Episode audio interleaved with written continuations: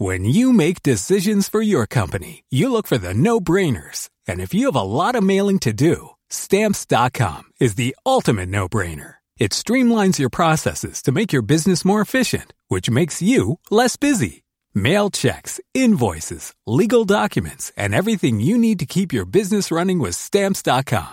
Seamlessly connect with every major marketplace and shopping cart. Schedule package pickups and see your cheapest and fastest shipping options from different carriers. With rates up to 89% off USPS and UPS rates. And with the Stamps.com mobile app, you can take care of mailing and shipping wherever you are. Make the same no-brainer decision as over 1 million other businesses with Stamps.com. Sign up with Code PROGRAM for a four-week trial, plus free postage and a free digital scale. No long-term commitments or contracts. That's stamps.com. Code program.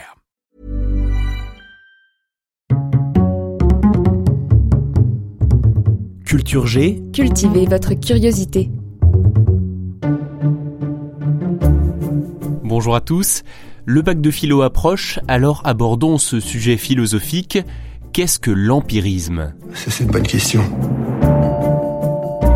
D'abord, il faut bien distinguer l'adjectif empirique et l'empirisme. L'adjectif empirique désigne tout ce qui s'appuie sur l'expérience, sur l'observation des faits. On parle notamment de méthode empirique, de preuve empirique ou encore d'approche empirique. Ce n'est pas parce que vous avez découvert empiriquement un truc de gamin que vous pouvez revendiquer l'honneur de nos méthodes. Il faut bien faire la distinction avec l'empirisme qui est une doctrine philosophique. Celle-ci considère que toutes les connaissances de l'humanité viennent de l'expérience et de l'expérience uniquement. D'ailleurs, le mot empirisme vient du grec empirikos qui signifie expérimenter. Ce mot résume à lui tout seul cette doctrine philosophique. L'homme sait des choses parce qu'il a la capacité de les observer et de les expérimenter. Autrement dit, nos sens sont la source de nos connaissances. En fonction de ce que l'on voit, de ce que l'on entend, de ce que l'on touche, de ce que l'on sent ou de ce que l'on goûte, cela induit des faits mesurables desquels on peut extraire des lois générales. Notez que cette démarche intellectuelle se nomme l'induction. Hmm, comme une plaque de cuisson. Le père de l'empirisme moderne est le philosophe britannique Francis Bacon. Il est né lors de la seconde moitié du XVIe siècle. Pour lui, il faut analyser la nature, sans anticiper ses conclusions en fonction de ce que l'on pense déjà savoir, ce que Bacon appelle des anticipations. Il considère que l'esprit humain a tendance à déformer la réalité, il faut donc s'appuyer uniquement sur ce qui est observable. La deuxième grande figure de l'empirisme, c'est le philosophe anglais John Locke. Il est né au XVIIe siècle, en 1632, cinq ans tout juste après la mort de Francis Bacon. Locke propose la première formulation complète de l'empirisme. Dans son ouvrage Essai philosophique concernant l'entendement humain, il explique que l'homme ne dispose d'aucune connaissance innée. À la naissance, un homme ne sait rien, et plus tard, il ne connaît que ce qu'il a appris. Avec cette théorie, l'empirisme s'oppose au rationalisme, une autre doctrine philosophique défendue notamment par Descartes ou Spinoza.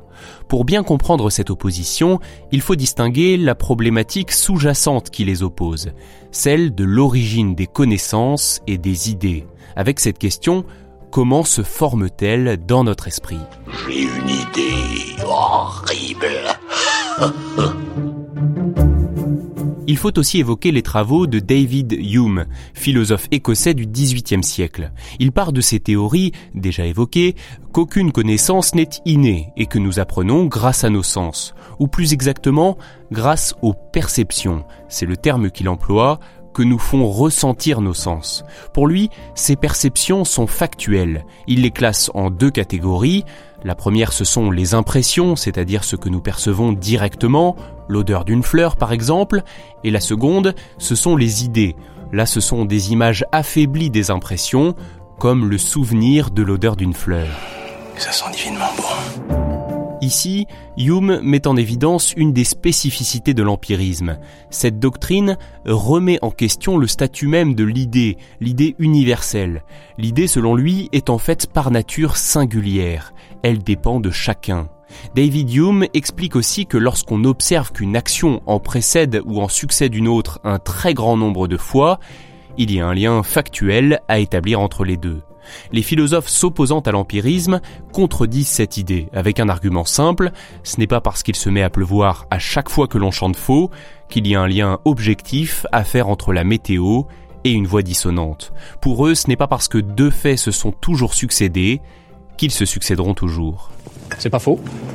Cela, Hume l'admet et considère que c'est la limite de l'intelligence humaine. Et c'est pourquoi sa thèse s'inscrit aussi dans une autre doctrine philosophique, le scepticisme. Nous n'avons aucune preuve que les représentations que nous nous faisons du monde par nos perceptions constituent une connaissance fiable. Tu veux dire qu'on est dans un programme informatique? Rien de tout ça n'est réel Qu'est-ce que le réel? Si tu veux parler de ce que tu peux toucher, de ce que tu peux goûter, de ce que tu peux voir et sentir, alors le réel n'est seulement qu'un signal électrique interprété par ton cerveau. Bon, j'espère que tout cela ne vous paraît pas trop abstrait. Pour simplifier, je vais résumer cet épisode en une phrase. Retenez que l'empirisme est une doctrine philosophique dans laquelle l'observation et l'expérimentation permettent d'établir des lois générales. On va du concret à l'abstrait, on part des faits pour établir des théories. Merci d'avoir écouté cet épisode. S'il vous a intéressé, n'hésitez pas à le partager et surtout à vous abonner au podcast Culture G. À lundi prochain.